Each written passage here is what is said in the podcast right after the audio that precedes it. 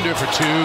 Squeezes inside. What a move. It's around him. Up under and up and under and down, but under. Oh, he bounces. Up and under and through the rim. How about that, Houdini? Up and Under, un podcast de NBA con Leandro Carranza y Alejandro Gaitán. Muy buenas para todos, bienvenidos a una nueva edición de Up and Under, tu podcast de NBA, ese que hacemos con Alejandro Gaitán y quien les habla, Leandro Carranza. Tenemos que hablar, obviamente, de nuevo del In-Season Tournament, porque ya tenemos los cuatro clasificados a las semifinales, finales de conferencia, podríamos decir, Ale, de lo que es este torneo, porque se van a estar disputando en Las Vegas con cuatro equipos, dos del este, dos del oeste. Este mismo jueves vamos a tener las semifinales y el viernes la gran final para decretar al campeón de la primera edición de lo que ha sido un torneo sumamente exitoso perdón, hasta la fecha. Sí, la verdad que sí. Creo que cualquier posible hater que quedaba perdón, del torneo, eh, después sobre todo de las eh, primeras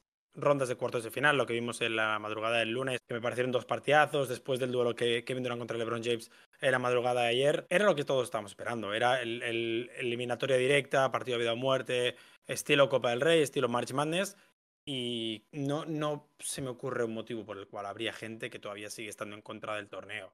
Eh, éxito absoluto y todavía falta lo mejor, que es una Final Four.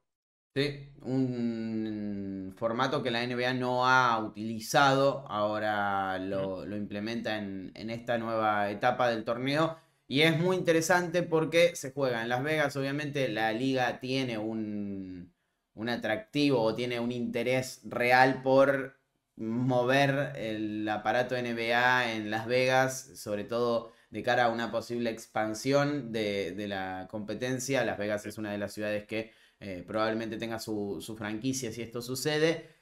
Y creo que es interesante por varios motivos. Primero porque tenemos cuatro equipos que han llegado con diferentes eh, razones, diferentes virtudes y con diferentes necesidades y urgencias. Recién lo veía, Los Ángeles Lakers es el único de los cuatro que tiene eh, tres títulos o más de NBA. No estoy diciendo que el In-Season Tournament sea lo mismo que un anillo, pero para equipos como Indiana o New Orleans, que son dos de los cuatro clasificados, saco quizás a Milwaukee porque también tiene dos campeonatos, es importante porque no han ganado nada en la historia de la NBA. Entonces, tener esa chance real de poder llegar a la final y llevarse el título, por más que ahora mismo parezca que no vale nada o que es simplemente un, trofeo más, quizás a futuro termina siendo importante. Sí, absolutamente. E, es la primera, entonces sí que seguramente le estamos dando demasiado bombo y platillo porque al final hay que vender el producto, pero no sabemos de aquí 10 años cómo estaremos valorando el in Tournament y quizá habrá jugadores que lo consideran la mitad de importante de lo que puede ser ganar el Larry O'Brien en junio, porque lo que decías tú es que hay equipos que no tienen anillos de la NBA que la semana que viene igual tienen un banner. Un banner diferente, pero un banner que pone campeón. Campeón de algo. Han ganado algo. está entre la Summer League y el título de NBA, eso seguro. Eh, y me gusta lo que comentas porque siento que en las semifinales actuales hay, y además un, uno en cada conferencia, dos equipos que recientemente han sido muy poderosos, que en los últimos años, hablamos evidentemente de Milwaukee y de los Lakers, campeones 2020-2021, y decías tú, dos equipos que son proyectos jóvenes pero que nunca han ganado anillo y que tienen argumentos para pensar que el futuro va a ser brillante, sea en Zion, sea en Halliburton, pero que todavía no están ahí para luchar por el anillo. No, creo que ninguno de los dos veamos a los Pelicans o a Indiana ahora mismo pelear de tú a tú en una serie a siete partidos. Pero en una Final Four a un partido, perfectamente pueden hacerlo. Porque primero, Halliburton ya se lo ha hecho a los Celtics. Y segundo, no fue Zion, pero fue Brandon Ingram. Superó a los Kings sin muchos problemas, la verdad. Sí, y, es interesante esa combinación, esa mezcla de equipos que están listos para pelear por el anillo y otros que quizás están desarrollando su proyecto que pueden competir en momentos de la temporada, pero que probablemente no les alcance porque una de las dudas sobre este torneo era que em, quizás perdía ese, em, e-, ese atractivo de lo impredecible, porque eh, Boston podía llegar a, ser uno de los clasificados, Milwaukee otro, Denver otro, entonces si teníamos a los mismos equipos que iban a pelear por los playoffs, por el título de la NBA en el Final Four, un poco podríamos haber abonado esa idea de que, bueno, la diferencia es clara y por más que se haga en, noviembre, diciembre, los equipos con chances reales de llegar a, pelear por el anillo van a también dominar el In-Season Tournament. La realidad es que no. La realidad es que ahora mismo los eh, Pelicans que están octavos en la conferencia del oeste están en las semifinales. Los Lakers están cuartos. El único equipo que está en el top 3 de su conferencia es Milwaukee, porque Indiana tampoco eh, ocupa una posición de privilegio total en la conferencia del este, está sexto. Entonces, realmente hay un, condimento impredecible en este, en este cierre del Inciso Tournament que es importante porque es lo que la NBA busca. Esto de jugar a un solo partido, eliminación directa, hace que cualquiera pueda ganar y es, en definitiva, eh, para los que vemos el March Madness eh, en el momento en el que ocurre y no seguimos tan de lleno lo que es el, el básquet universitario, lo que más te llama la atención, que cualquier equipo, por más que esté rankeado muy lejos del, rival, puede ganar el partido y eso es lo que, lo que le da este formato de interesante al, torneo. A mí una cosa que me gustó de los cuartos de final es que, salvo Sacramento, tres equipos que juegan en casa se clasificaron. Sí. Eh, de, los tres, em, estoy hablando de memoria ahora, pero Lakers, Indiana y Milwaukee estaban invictos llegan invictos a semifinales. 5-0, sí. Y creo que, exacto, y creo que eso le puede dar el año que viene un poquito más de valor a la temporada regular o a la fase regular del In-Season Tournament para que los equipos eh, realmente busquen esa primera posición con el objetivo de que hemos visto en 35% de los casos te asegura un billete a, Las Vegas. Y como jugadores, eh, se vio con Jason Tatum, se vio ayer con los Suns, que estaban muy enfadados por el arbitraje, hablaremos de ello. Em, estaban realmente jodidos por no poder ir a semifinales y que querían ir. Eh, entonces, estamos viendo como hay pequeños detalles que cada vez hacen del torneo algo más interesante. Sí. Sí, sí, sí. Hay algunas cosas que ahora, viendo el desarrollo del torneo, puedo llegar a, marcar como negativas. Una de ellas es, por ejemplo, que ahora cuando los equipos que quedaron eliminados en cuartos de final tienen que jugar lo que sería la etapa residual del In-Season Tournament, que sigue siendo partidos de temporada regular, por ejemplo, a los Celtics eh, y a los Knicks les toca enfrentarse. Entonces, eh, quizás eh, a um, un equipo como Milwaukee que va a jugar con Indiana, o, por ejemplo a los Lakers que van a jugar con los Pelicans, no, no le representa tanto un problema en relación a lo que van a ser los enfrentamientos directos con rivales directos. a qué me refiero con esto? la NBA tiene que acomodar de alguna manera el,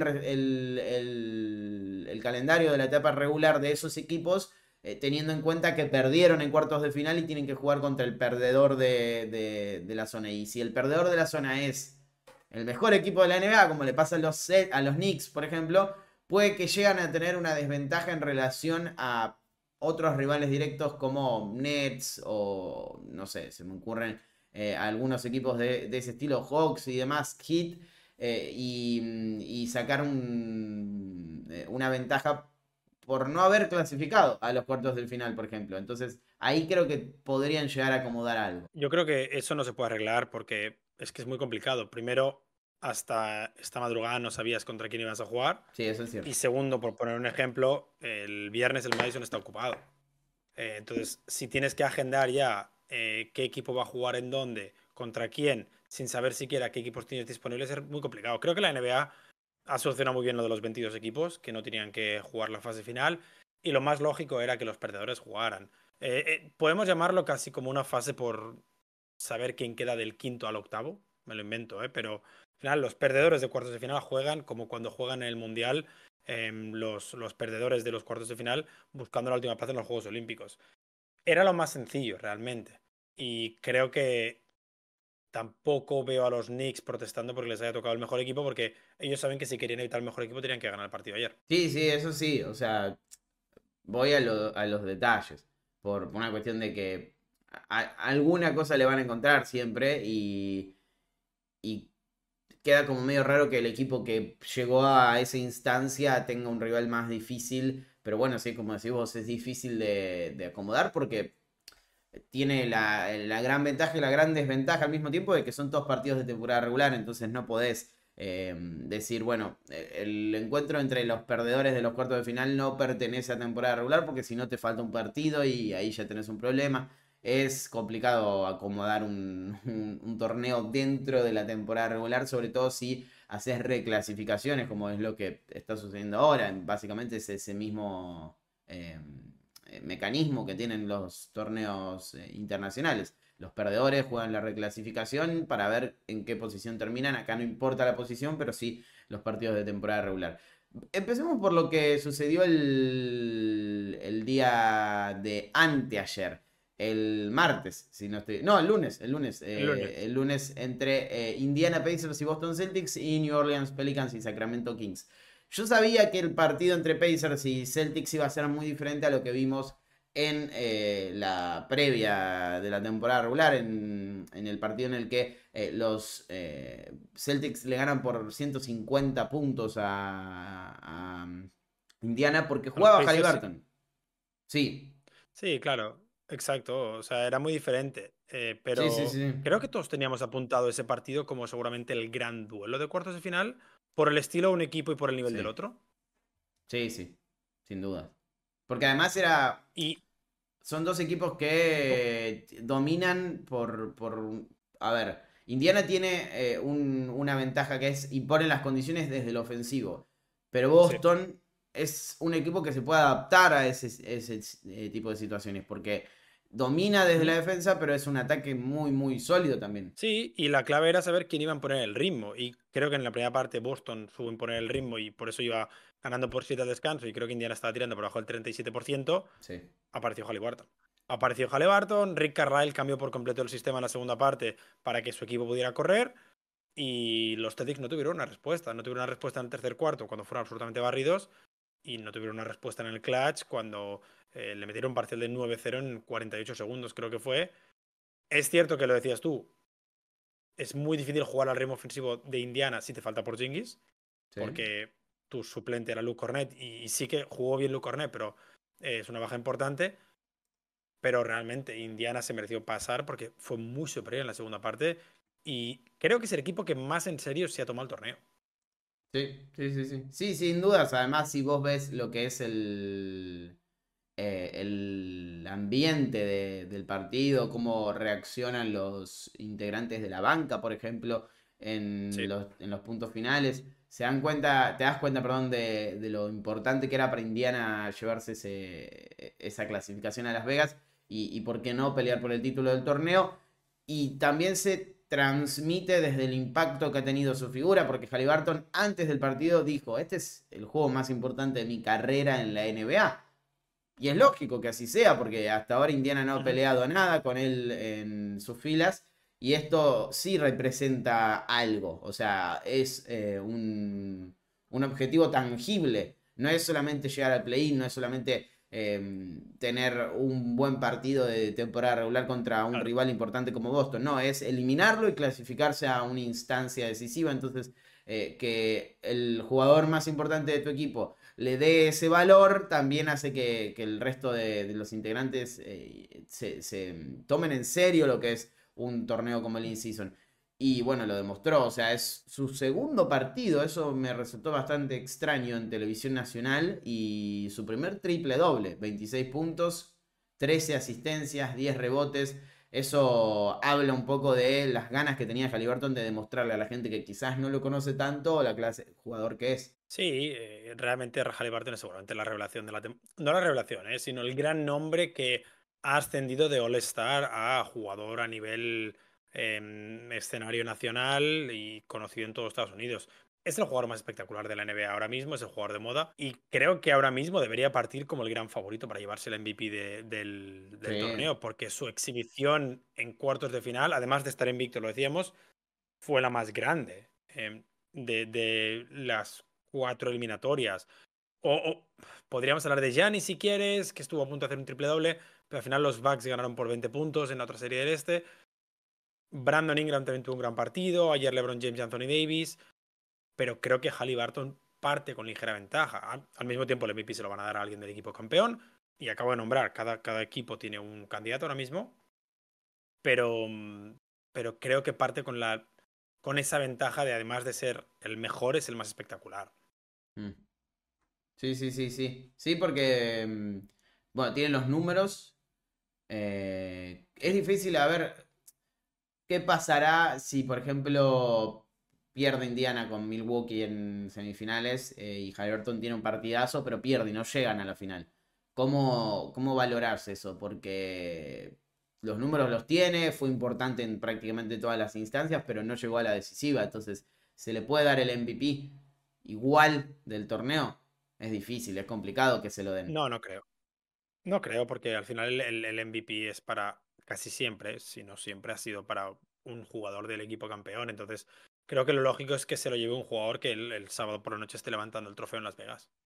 Por más que la diferencia entre un rendimiento y otro sea grande. Sí, porque generalmente por cómo es la NBA, la papeleta para la votación se da el, será al final del partido, hmm. al final de la final, por decirlo así. Y generalmente lo que hacen es te hacen elegir un jugador de cada equipo. Sí, sí, sí, sí, sí. Yo coincido por una cuestión de lógica, de protocolo también de eh, no llegaste a la final, no sos campeón, es muy difícil que, que te lleves el premio.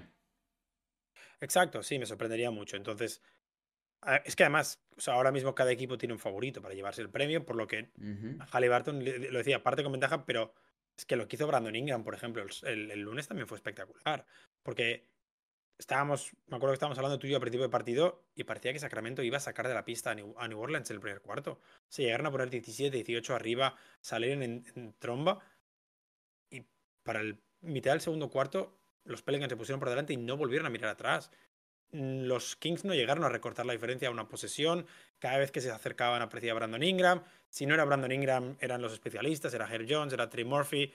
Fue un mal partido de Zion Williamson, un mal partido, un partido donde no brilló mucho con 10 puntos, pero qué diferentes son estos Pelicans cuando tienen salud, pese a que todavía les falta, por ejemplo, Larry Nance y, bueno, Matt Ryan. Pero qué diferentes son estos Pelicans con todos los jugadores disponibles. Sí, sí, sí, sí. Un partido que además habla de, la, cantidad de recursos que tienen, porque volvió Trey Murphy y fue importante eh, desde el triple, generando puntos para, para su equipo. Herb Jones es uno de los mejores defensores que tiene la NBA por escándalo, o sea, creo que terminó con cinco robos.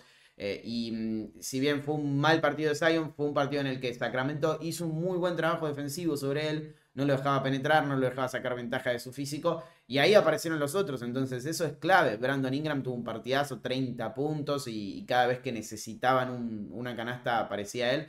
Eh, es un rival dificilísimo por una cuestión de que no tiene solamente eh, jugadores talentosos, sino que tiene especialistas, lo decías vos, tiene eh, piezas que cumplen roles específicos y, están listas para producir a un alto nivel. Entonces, eh, eso hace que Indiana, perdón, New Orleans tenga un, rendimiento acorde a lo que esperábamos que tuviera si estaban todos sanos y, se lleve ese partido ante los Kings que eh, tuvieron chances reales de, imponer las condiciones, porque al principio del partido, lo, mencionabas, fueron totalmente dominantes, pero New Orleans pudo remontar esa situación y, fue fuerte también mentalmente desde la cabeza para, para aprovecharse de eh, el bajón de rendimiento, del, momento que tenía en el partido y, ganar. hay que aclarar algo también, fue en Sacramento y, eso eh, podría haber sido muy a favor de los Kings, porque ya sabemos cómo eh, funciona el Golden One Center en, cuanto a ambiente y demás, pero New Orleans se impuso y logró dominar la situación.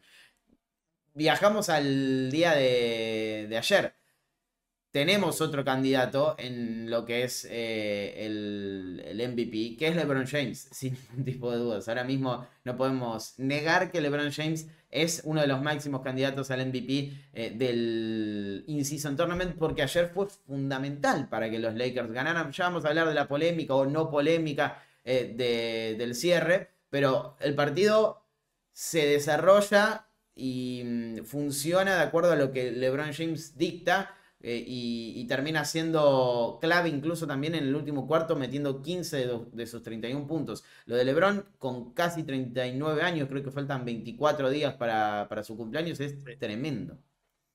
Sí, no tiene sentido. O sea, realmente ayer LeBron James en el primer cuarto, que, que el de los Lakers, el primer cuarto de los Lakers ayer es espectacular acaba con cinco asistencias ya, eh, convirtiendo a Anthony Davis en un jugador dominante en la pintura. Es que realmente ya se, te acaban las palabras para describir lo que es capaz de hacer LeBron, lo decías tú, con, con no solo con 39 años, que es la, edad que la NBA considera que tiene para esta temporada, sino en su temporada 21 en la NBA. No tiene ningún tipo de sentido. O sea, hace 16 años, 16, no, 15 años, del primer duelo entre. No, 16, sí, va a hacer 16 años el primer duelo entre LeBron James y Kevin Durant. 16 años en enero y siguen los dos ayer 31 puntos cada uno jugando eh, a un nivel bestial, no tiene ningún sentido. Ayer además cinco robos de LeBron James, que sí, ayuda un poco que entre Devin Booker y KD perdieron siete balones, pero para mí, lo decía, se hablaba de los buenos que son los Pelicans con salud, los Lakers con salud me parecen un equipo seguramente el segundo mayor candidato de la conferencia oeste ahora mismo, solo por detrás de Denver.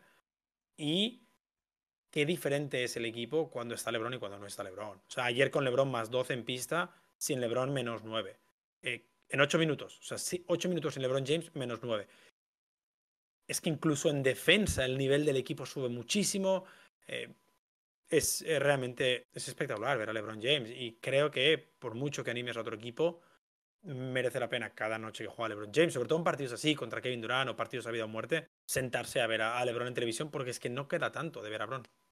No, y bueno, no sé, la verdad, porque ya uno no puede esperar absolutamente nada de, mm, eh, del tiempo contra LeBron James, básicamente, porque hasta ahora está ganando la batalla por goleada. Uno supone que, que el tiempo en algún momento le va le va a torcer la mano, pero LeBron sigue siendo élite de la élite con 39 años, casi 39 años, y eso es tremendo. Ayer lo decías, 31 puntos, 11 asistencias, 8 rebotes, cuando su equipo más lo necesitaba, que era en el último cuarto, cuando un poco se estaban cayendo, porque Kevin Durant estaba em, pisando el acelerador y, acercando a los Suns con triples y triples y triples a pelear por por la ventaja del partido, apareció Lebron y metió 15 puntos y, lo hizo desde su físico, lo hizo desde su inteligencia, eh, acomodó todo lo que tenía que acomodar para que los Lakers ganaran y, se llevaran el, pasaje, el boleto a semifinales en Las Vegas. Creo que a, Lebron solo lo podemos analizar dentro de su mundo, no hay un parámetro para, para poder marcar eh, qué tan bueno es lo que hace LeBron comparado con, con otro jugador, con, otro, con, otra estrella, con otra leyenda. LeBron está en su mundo, o sea, es un jugador que en su temporada 21 está haciendo números que para cualquier otra estrella o para el 95% de las estrellas de la NBA serían, no sé, su mejor temporada en la NBA, probablemente. Eh, y eso habla de... Sí, sí, es, es, tremendo. O sea, no se puede comparar lo que hace LeBron James y decir, bueno, a ver, eh, sí, está jugando muy bien, pero en comparación con los, los candidatos al MVP, Jokic, Giannis, Embiid, Doncic, no lo está haciendo tan bien. No creo que sea justo para LeBron ni para ellos compararlos eh, en la misma, en lo que es el mismo contexto, porque no hemos visto nada igual, no vamos a ver nada igual. Y es tan difícil de analizar y tan difícil de dimensionar que creo que tenemos que dejarlo aparte. Sí, sí, hay que dejarlo aparte porque la conversación de LeBron James ya es con, lo decías tú, con la historia. O sea, está en la liga de los Tom Brady's, de los Leo Messi, jugadores que están más cerca de los 40 o superados los 40 y que siguen dominando la esfera global de, su deporte como muy pocos han hecho. Porque al final recordemos que, con todo el respeto, pero Michael Jordan jugó 14 temporadas en la NBA al máximo nivel. Y cuando se fue a Washington, en ningún momento tuvo los Wizards tan arriba como puede tener LeBron a los Lakers. Era un equipo muy diferente, ¿eh? Pero Michael Jordan no pudo hacer esto, porque hacer esto es muy complicado. Ni siquiera Karim era el mejor jugador de su equipo mm. cuando tenía la edad de LeBron James, porque había un señor que se llamaba Magic Johnson, que era bastante bueno en este jugar al baloncesto. LeBron James sigue siendo el mejor jugador de los Lakers cada día. Sí, sin duda. Aunque Anthony Davis haga 27-15, ayer Anthony Davis hace un 10 de 24 en tiros desde la pintura. O sea, ayer Anthony Davis, de los nueve, de los nueve rebotes ofensivos que baja, en cinco falla la canasta de abajo del aro y tiene que ser LeBron James quien sale al rescate de LeBron James y Austin Reeves, evidentemente, eh, jugador clutch, y hacerlo otra vez contra Kevin Durant, porque creo que no puedes meter a Devin Booker en la conversación, ayer no tiene un buen partido, pero hacerlo contra Kevin Durant te habla del nivel de grandeza que tiene. Sí, sí, sí, sí, pero que además, eh, Ale, Davis metió 27 puntos, pero 20 fueron en el primer tiempo. O sea, cuando. Sí, sí, lo, es algo, con Anthony Davis. Claro, es algo que ya le ha pasado. No, es una crítica a Anthony Davis, es simplemente demostrar que LeBron es, por amplia diferencia, el jugador más importante de los Lakers. Pero por... De hecho, estuve mirando ayer los datos. eh, Anthony Davis lo decía en la primera parte, 3 de 3 en rebotes ofensivos, tras rebote ofensivo. En la segunda parte, 0 de 5 tras rebote ofensivo. O sea, es como que el nivel de Anthony Davis baja mucho en las segundas partes. No sé si por un agotamiento físico, por lo que sé. Puede ser. Pero no puede ser que no puede ser que Nurkic te gane la batalla en la... Bueno, es que por momentos no fue Nurkic, fue siquiera Eubanks. O sea, no puede ser. Sí, y de hecho era un, un contexto en el que era totalmente favorable el matchup para Davis. Tuvieron como, no sé si casi 20 rebotes ofensivos.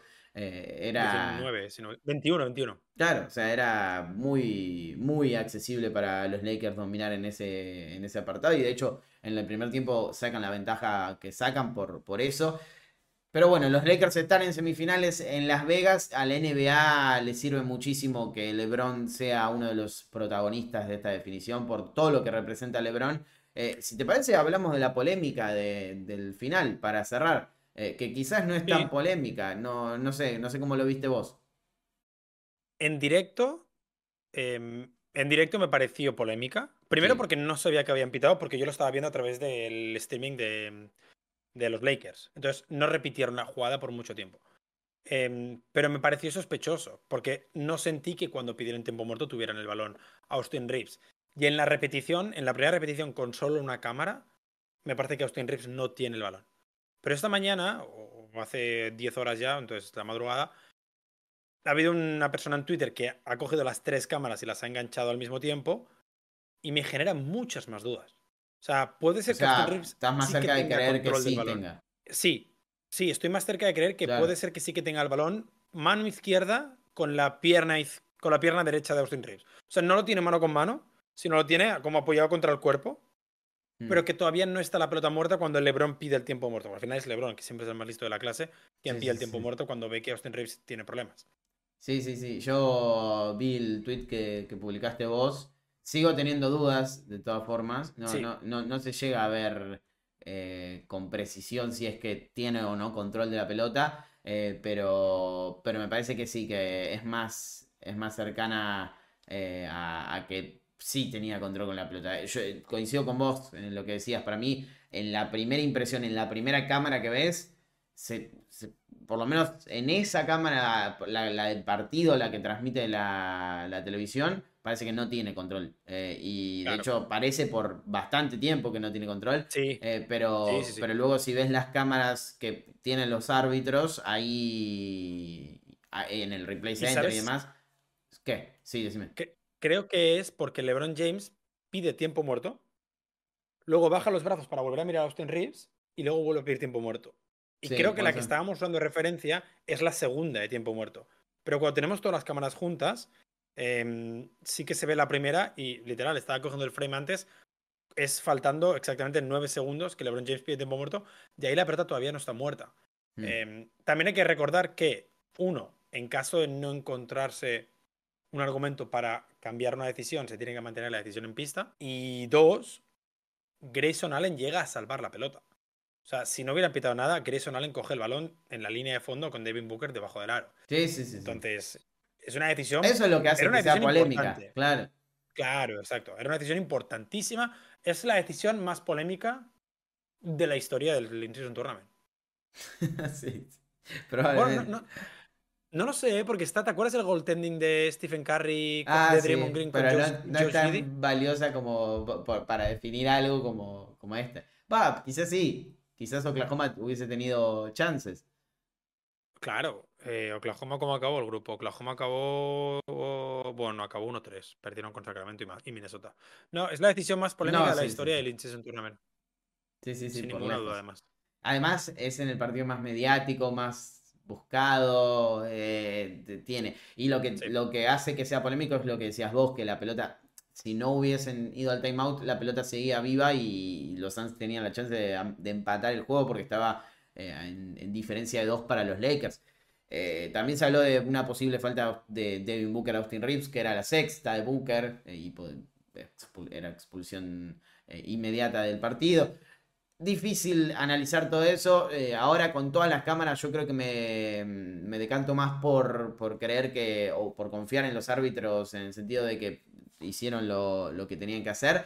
Eh, en la previa a eso, en, en la primera cámara, pensé claramente que no. Eh, y es también el juego que te hace. Mm, que te hace pensarlo. O sea, ese juego de cámaras que quizás nosotros no tenemos o no accedemos y, los árbitros sí. Y tienen la oportunidad de hacerlo. Y encima que tienen que hacerlo en cuestión de, segundos, de minutos. Ahí hay que darle a la derecha. Y como decías vos, si no hay una clara muestra de que, de que la, la acción va en contra de lo que cobraste, no, no, no, no, se puede hacer otra cosa que mantener el cobro. Y, los Lakers no terminaron eh, ganando por eso, porque Kevin Durant tuvo un triple sobre el final, hay que decirlo también. Tuvo un, tiro ganador sobre, sobre el cierre eh, que, quedó corto. Y podría... Perdón, un tiro ganador no fue, fue un tiro sobre, sobre, el, em, eh, sobre la posibilidad de empatar el partido que, que termina fallando. Del otro lado, del otro lado tenemos Milwaukee Bucks y New York Knicks. Y creo que no se puede analizar mucho más que eh, un, eh, un concierto de triples. y, un, partido perfecto de los, Bucks. O sea, 60%, en triples. Em, bastante clutch tener tu mejor partido de la temporada el día que te juegas el pase a las semifinales. Em, es insostenible mantener un 60% de triples, pero es muy buena noticia tenerlo o saber que puedes tener ese argumento el día que te toca jugar, el día antes de que te toque jugar contra Indiana, que es el día que vas a necesitar 130, 140 puntos. Mm, Julio Randle me sorprendió jugando un partido casi perfecto. Algo que no estaba en mi bingo, por, por ponerlo así con, con, palabras suaves. 41 puntos, pero creo con 70 y algo por ciento acierto. 25 sin fallo al descanso. Está muy bien.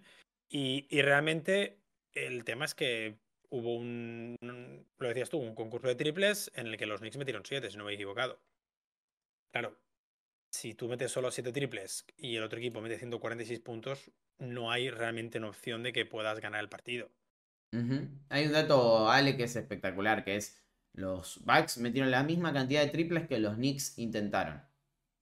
23 convertidos contra 23 intentados de los Knicks. Son, creo que, un 60,5% de acierto de los, eh, de los backs en, lanzamientos. El, doble. El doble. Y además es la segunda mayor, eh, el segundo mayor acierto en la historia de la franquicia para un mínimo de 35 intentos. Es una locura. Y a veces uno piensa en la NBA no se defiende, pero los Knicks son una de las mejores defensas de la NBA. Simplemente eh, los Bucks tuvieron una noche en la que acertaron todo. Y no se puede hacer mucho ante eso. Sí, eso también hay una diferencia de talento, que, es una realidad. Tienes a Giannis, tienes a Lillard, y si encima luego tienes a, jugadores como Malik Beasley, a Campaign, a Green metiendo triples por encima del 60%, realmente hay muy poco que hacer. O sea, si Milwaukee tiene un partido así, no puedes hacer nada. No van a tener siete partidos así en una serie de playoff. Pueden tener dos. el tema es sobrevivir los otros cinco partidos. Pero claro, si te sale un partido así en una noche de In-Season Tournament que es a vida o muerte, sabes que te vas a ir a casa. Sabes que te vas a ir a casa 100%.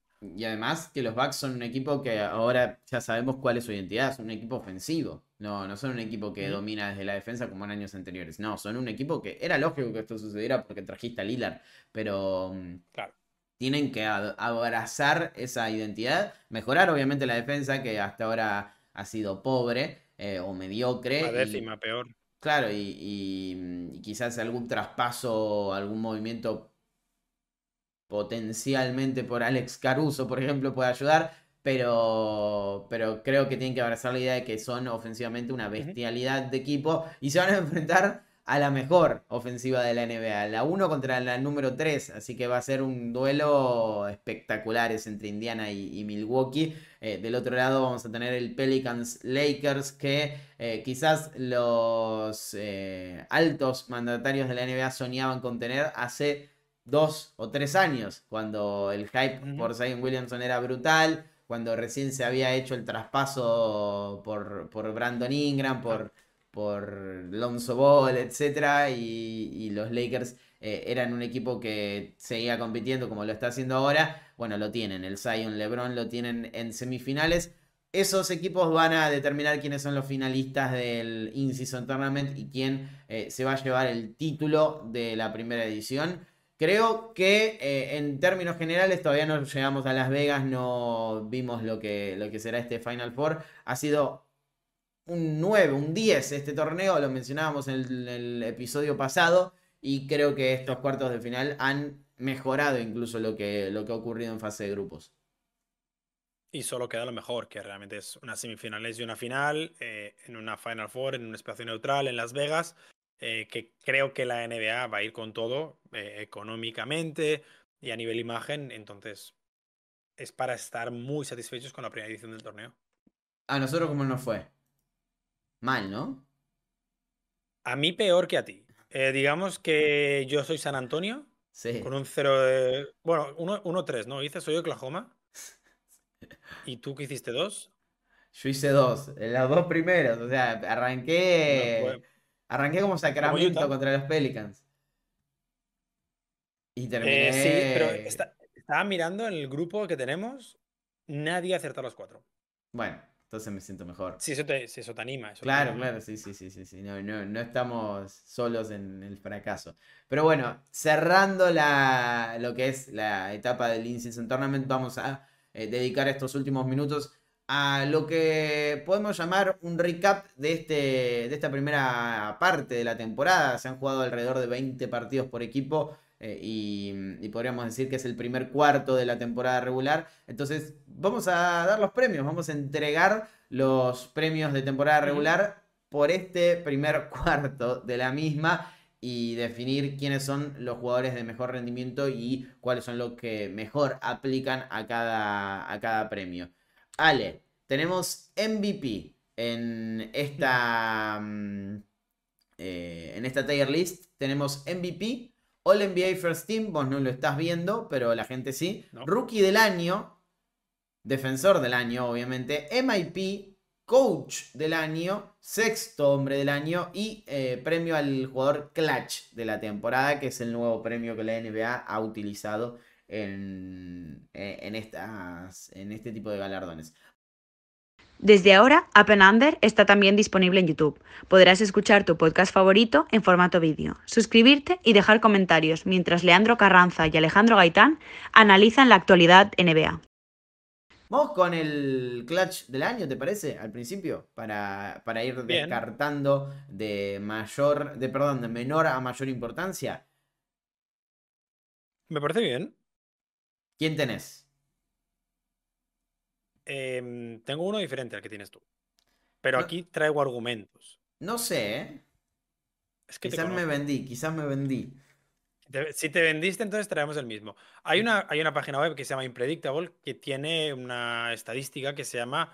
Eh, bueno, ah, lo cambiaron el nombre el año pasado y ahora se llama Clutch Player Tracker, tracker y que te dice cuántas victorias ha añadido cada jugador en el Clutch. Y en esta lista cuando estamos grabando este episodio ahora mismo, el número uno es un jugador calvito que juega en Chicago que se llama Alex Caruso. Y para mí, el número uno es Alex Caruso. Lo tenemos acá. Yo iba a ir por Demian Lillard, pero. Está cuarto. O por Diaron Fox.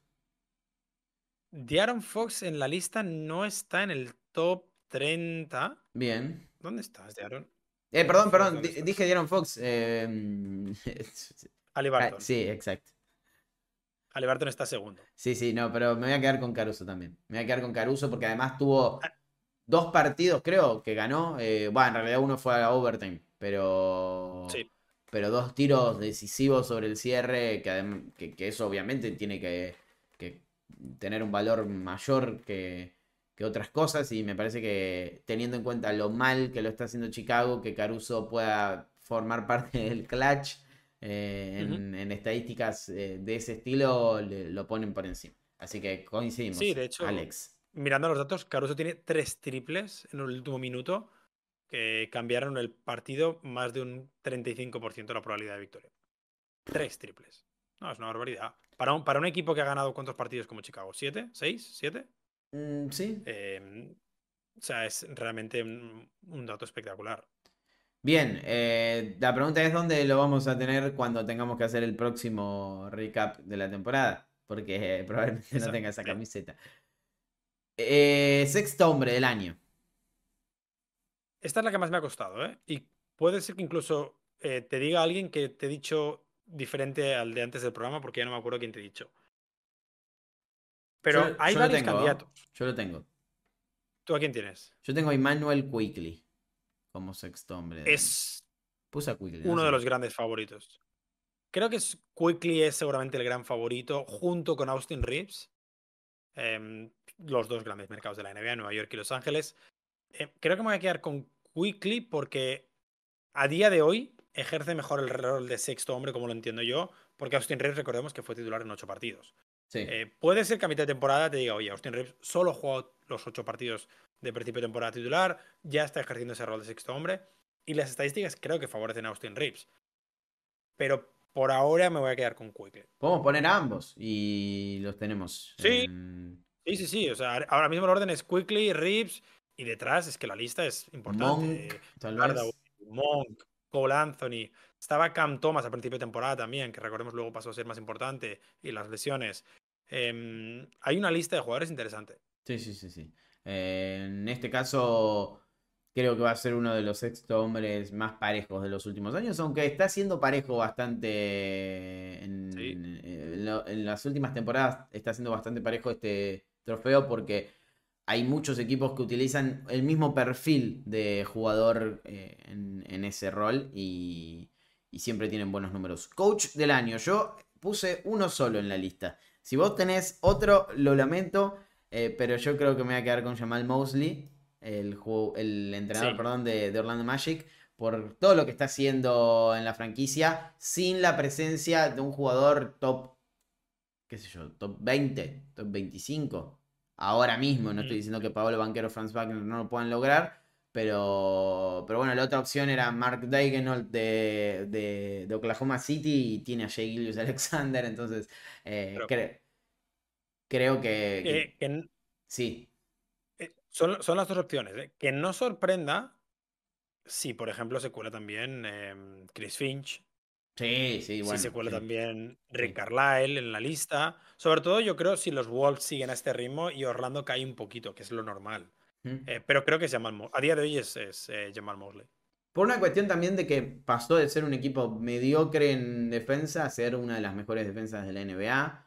eh, y no Sí. con muchos cambios en, en su plantel. O sea, es un equipo que... El año re- pasado, Sí, a estas alturas, eran el peor equipo de la NBA. claro. O sea, eso. Y ahora están segundos. Eh, terceros con la victoria de Milwaukee, creo, pero sí. Claro. O sea, es un equipo realmente competitivo en, en el este y en la NBA en general. MIP, jugador más mejorado. Quizás el premio más polémico de todos. Es un premio que se da mal cada temporada y mm, realmente el que lo ganara Jamoran, por ejemplo, es, el ejemplo más claro. Pero creo que este año tenemos un par de candidatos muy interesantes. Sabemos quién lo va a ganar. bastantes. Sí, yo creo que sí. Que es este señor. El chico Ty- de. Tyrese Maxey. Claro, el chico de Philadelphia 76ers. Que la está rompiendo toda. eh, y está teniendo números espectaculares. Pero nosotros tenemos otro candidato. Sí, es uno que es un poquito más alto, más blanco y más turco. Em, y no es Ersan Ilyasova ni Enes Kanter. Eh, al, al Paren Sengun. Porque es que realmente el año pasado Tyrese Maxi ya tuvo números casi de All-Star. Y, Mm. y yo lo he explicado mil veces. Para mí, el, el MIP es un premio que tienes que dar a un jugador que pasa de ser top 100, top 75, a que se cuele en nivel All-Star, pero que nunca va a estar luchando por el All- All-NBA. Porque los jugadores que están luchando por All-NBA, su premio es ser All-NBA, no ser MIP. Salvo que sea Gianni. Em, salvo que seas Giannis, bueno, vale, que tienes una curva de desarrollo muy interesante, sí. Pero claro, cuando se lo dan a jugadores que fueron top, creo que Scottie Barnes ahora mismo es cuarto en la lista por el MIP. Es que Scottie Barnes fue pick 4 del draft. Si realmente no esperas que un pick 4 del draft tenga los números que tiene Scottie Barnes, tiene- tienes un problema. Porque es, no quiero decir lo mínimo que le puedes pedir, pero que Kit Cunningham brille siendo un pick 1 del draft es lógico. O sea, que brille en su tercera temporada es lógico. Entonces, a mí, lo de dárselo a jugadores de tercer año me parece estúpido. Y lo de dárselo a jugadores que son top 5 del draft me parece también ilógico, no tiene ningún sentido. Porque si los eliges es porque esperas que hagan esto. Sí, yo coincido. Eh, por eso me quedo con Shengun, pero, pero bueno, es muy probable que lo gane Maxi, eh, que está teniendo una temporada espectacular claramente en, en Filadelfia. Defensor del año, acá no hay muchas dudas, ¿no? Mejor defensa, jugador más importante en esa defensa, va por el cuarto. Sí, se pondría como jugador con más eh, premios. Hablamos evidentemente de Rudy Gobert, empatando con Ben Wallace y, y Mutombo, si no me he equivocado. Howard tiene no. tres. Howard, yo creo que Howard se quedó en tres. Mutombo tiene cuatro seguro. Y Ben Wallace tiene y Ben Wallace tiene cuatro seguro, sí. Pues eso. Es la eh, redención de Rudy Gobert. Sí, y además eh, se convertiría entre los jugadores que tienen más de uno eh, en el segundo jugador en conseguirlo con dos equipos diferentes. Eh, de que Memutombo lo consiguió en tres equipos. Em, pero sí, sí, o sea, realmente la redención de Rudy Gobert, que tiene a Minnesota como mejor defensa con muchísima diferencia, o sea, dos puntos de diferencia casi con la, con la segunda. Mejor equipo de la NBA ahora mismo, con un récord de 15-4. Es el premio, digamos, al equipo.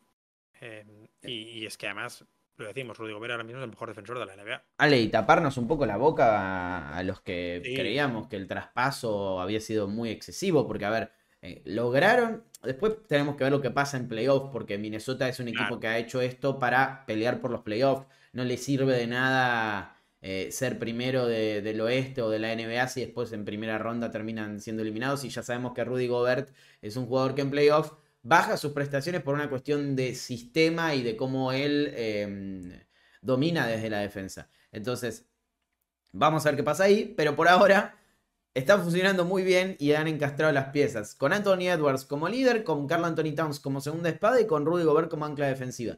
Muy importante lo que está haciendo el francés en Minnesota y tanta crítica que recibe normalmente hay que darle sus, eh, sus flores porque la verdad que la está rompiendo toda en defensa.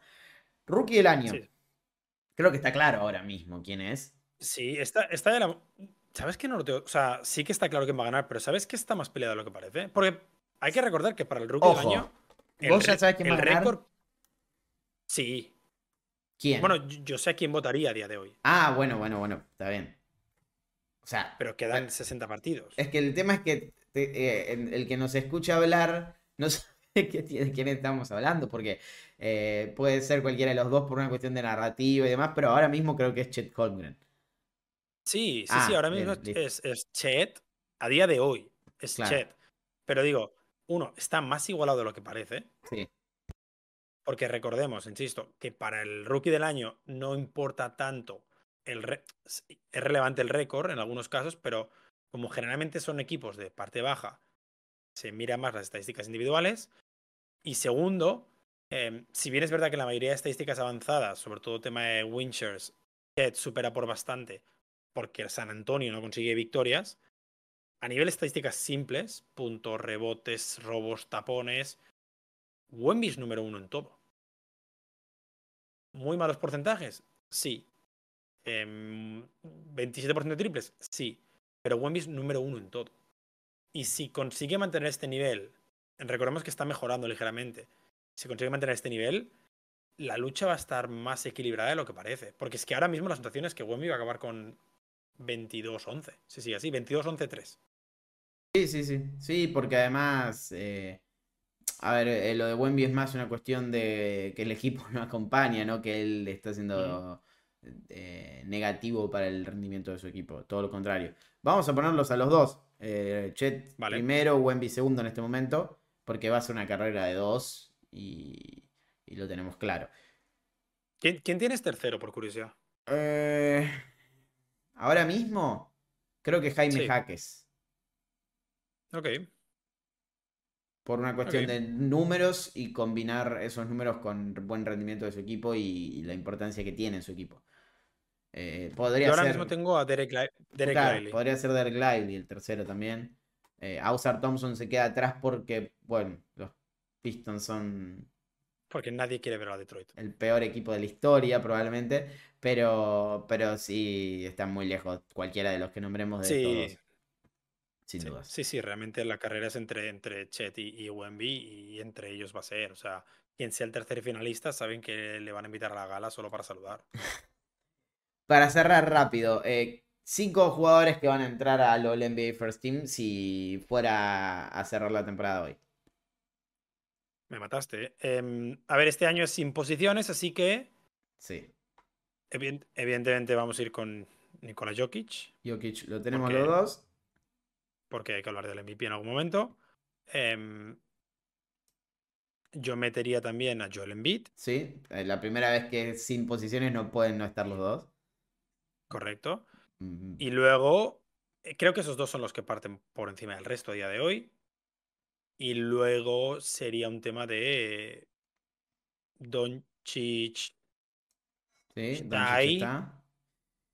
Ahí tengo mis dudas, pero sí, yo creo que sí, que Jay está. ¿Dónde está Jay Y Giannis seguramente. Me sabe fatal por Halliburton, pero creo que esos cinco son a día de hoy. Se queda Tatum fuera también. Claro, se queda Tatum fuera. Eh, espera, me dijiste Doncic, Shai y Giannis, ¿no? Sí. Bien, sí, sí, creo que coincidimos en este caso. Porque Giannis además está jugando muy, muy bien ahora y, su equipo ya está segundo o tercero del, del este, perdón. Claro, justo detrás ya vienen, lo decíamos, los Halliburtons, Tatums, LeBron, ya está picando la puerta del quinteto. Em, Anthony Edwards quizás ha caído un poco, pero el premio al, mejor equipo. Durant. O sea, Kevin Durant también. Va a estar muy peleado este año, porque el hecho de quitar las posiciones da absoluta libertad para poder meter cinco interiores o, o ¿por qué no? Cinco guards. Em, Steph Curry podría llegar a pelearlo también. Va, a ser muy interesante. MVP. Un jugador, ¿eh? No, no, no busquemos candidatos. mundo. Nada, o sea, ahora mismo no hay debate. sí, ¿no? Me sorprendería que no fuera unánime. O sea, ¿crees que hay chances reales de que sea el primer MVP, el segundo MVP unánime de la historia? Primero porque no ha habido una narrativa. Estamos muy, muy principio de la temporada todavía, ¿vale? Pero a día de hoy no está habiendo una narrativa pro Joel Embiid. Entonces, en ese aspecto. ¿No puede haber una pro Luca o pro Jay en breve? Es complicado, ¿eh? Porque Dallas ya está sexto. O sea, te compraría la o de Tatum, O pro Tatum. Los números de Tatum han bajado desde que grabamos el primer episodio. Sí que parece que eh, Tatum y Giannis van a ser los dos jugadores que van a estar más arriba con, Denver. Pero ahora se ha metido en esa lucha Shai. Entonces, quizá entre esos cuatro esté, porque Dallas da la sensación de que está cayendo. Pero es que Jokic juega a otra cosa. O sea, lo de Jokic no tiene sentido. Y eso que Denver está 5-5 los últimos 10 partidos. Pero veremos cómo. O sea, grabaremos otro en. ¿Qué día es hoy? Hoy es en enero o a mitad de febrero. y veremos cómo está la cosa. Sí. Pero a día de hoy es que es Jokic con una diferencia abismal. 29 puntos, o sea, 5 puntos más que en la temporada previa. 12,8 rebotes, líder de la NBA, uno más que en la temporada previa. 9,8 asistencias, lo mismo que en la temporada previa. Un robo, casi un bloqueo, 56,8% de acierto en tiros de campo. No hay mucho para decir, o sea, creo que el mejor jugador del mundo es sin discusión ahora mismo Nikola Jokic y además es como que uno piensa, eh, y ya cerramos el, tema tier list, uno piensa en Jokic y dice, bueno, ¿en qué más puede mejorar? A ver, ¿puede rebotear más que lo que reboteó en la temporada? Sí puede. ¿Puede liderar la NBA en rebote? Sí puede. ¿Puede liderar la NBA en puntos por partido? Y probablemente si quiere puede, porque el tipo está promediando casi un 30, 30 eh, puntos por, por encuentro con un 60% y, por ciento de acierto y, podría mejorar muchísimo esos números porque está tirando muy mal desde el triple y muy mal desde los tiros libres. Entonces, no tiene sentido, no tiene sentido. Ya no le encuentro el sentido porque eh, se, se genera una sensación de que uno tiene que creer que Jokic mejora el número que se le da la gana al nivel que se le da la gana. O sea, si el equipo en ese momento necesita que él haga 70 puntos, lo va a hacer. Y si necesita que haga 30 asistencias, quizás las hace. Porque, porque ese ha sido bueno. Está promediando más de 30 puntos eh, sin llamar Murray en pista. ¿eh? Y, eso contando el partido de Detroit, que metió 9, el día que le expulsaron en, el tercer puerto, si no me he equivocado, al descanso. Eh, más de 30 puntos por partido sin llamar Murray creo que las bajas de Denver están haciendo que veamos un Nikola Jokic todavía más demoledor. Sí. Sí, sí, y, el ejemplo perfecto es tras la baja de Murray empezó a anotar. pero con un nivel de acierto tan grande que en un momento estaba promediando 30 puntos con un 60% de acierto. Entonces, eso habla de un nivel de dominio tan grande que hace que él juegue a lo que necesita el equipo, pero cada cosa que hace logra un nivel de élite absoluta. O sea, en todo lo que él se propone hacer es el mejor. Entonces, eh, es tremendo, es tremendo lo de Jokic, que ahora mismo es nuestro máximo candidato al MVP y ganaría su tercer premio si terminara la temporada ahora mismo. Nos encontramos el... no sé qué día, pero la próxima semana seguramente ya con un campeón, Ale, con un campeón. Eh, ¿Quieres eh, cambiar tu apuesta? Porque creo que tú tenías Phoenix, ¿verdad? Y ya medio como que. no. Voy con Indiana. ¿Vas con Indiana? Voy con el otro. Es el otro finalista que había puesto, así que. Bueno, viendo, viendo el porcentaje de acierto que he tenido por ahora, voy con los Lakers. Bien. ¿Final contra Indiana? ¿O contra sí, ojalá. No, contra Indiana. Una final de amarillo. Bien. Con el suelo rojo. Bien, bien, bien, bien. Bueno, veremos qué sucede. Nos vamos a encontrar la semana que viene ya con el campeón y definiremos si tenemos eh, algo de adivinos o somos un completo desastre. Chao, hasta la próxima.